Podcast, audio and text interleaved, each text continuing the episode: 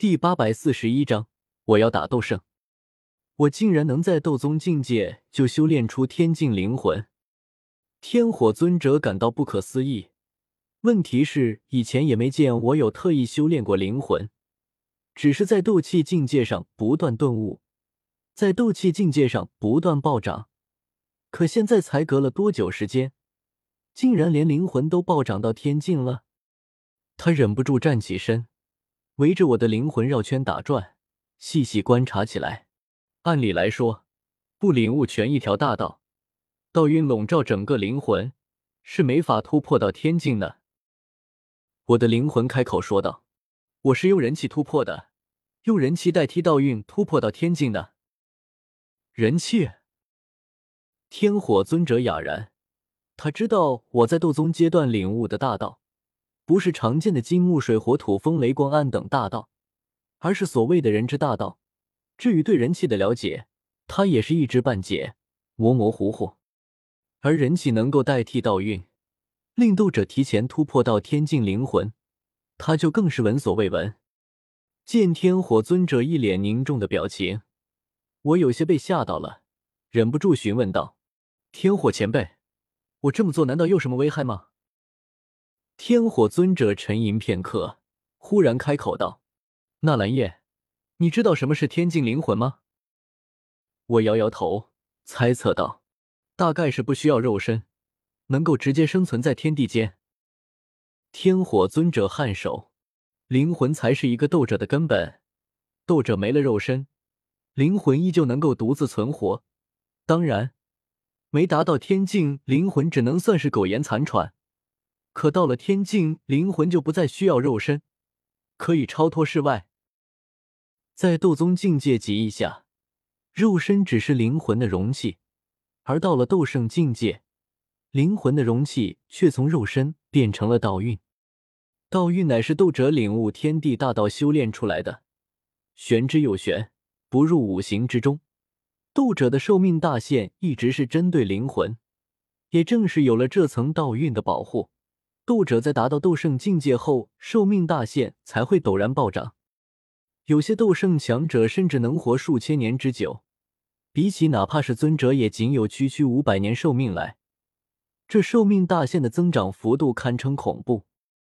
不过，也正是因为这样，斗圣才会被天地限制，平日里只能待在小世界，不能在大世界上活动。天火尊者叹了口气。天地大道乃是独属于斗气大陆的力量，刀运其实就是斗者从斗气大陆手中窃取的力量，也唯有这股力量才能大大延长一位斗圣的寿命。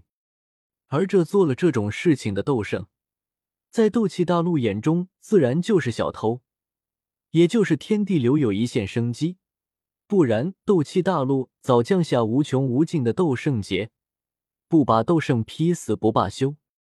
可即便如此，斗圣强者也被斗气大陆限制的死死的，平日里只能待在小世界内，赶出去大世界，就会有不好的事情发生。我颇为惊讶，好半晌才将这份消息消化。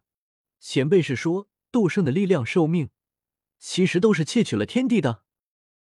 天火尊者嘿嘿一笑：“何止是斗圣，所有斗者不都是在窃取天地的力量吗？”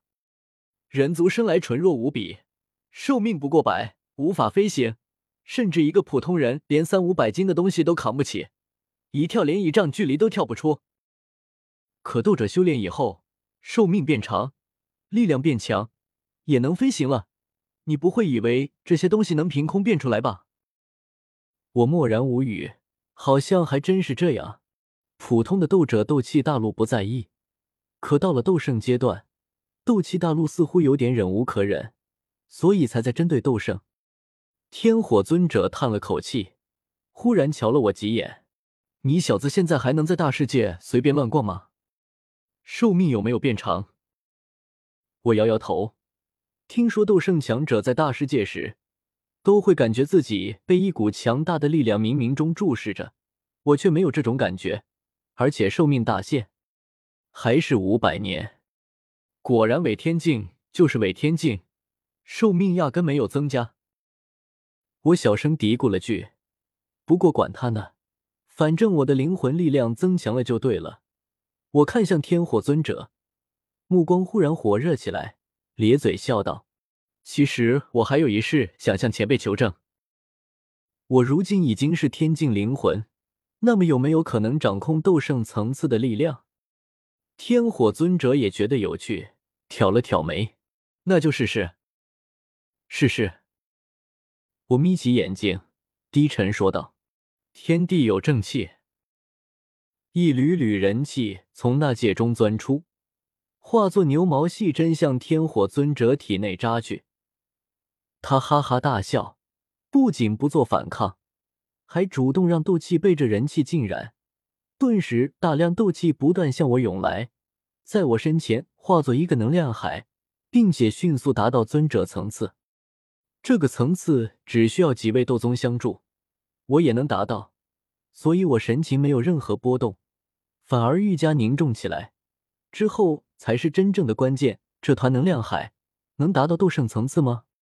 如果可以达到，那我以后的战力也将达到斗圣层次，哪怕是最底层的斗圣。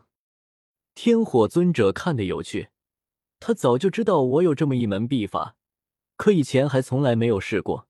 小叶子，小心了。老夫要加大力量灌输了，一缕缕斗气不断从天火尊者那边灌入我这边，我们两人都极度小心。天火尊者谨慎的灌输着力量，生怕把我撑爆；我又紧张又期待的控制着这些力量。他的气息越来越强大，已经超越了寻常尊者，也带给我很大的压力。肉身经脉如同压上一座庞大山脉，重以万斤。身躯开始颤抖起来，好在灵魂力量还撑得住。天境灵魂全力运转，蔓延至整个能量海中，小心控制着这份我从未体会过的浩瀚能量。这要是一不小心炸了，有天火尊者在，肯定没事。这也是我在星陨阁不敢拉一群斗宗尝试的原因。这要是忽然炸了，就是古灵和唐振联手，估计也得炸飞。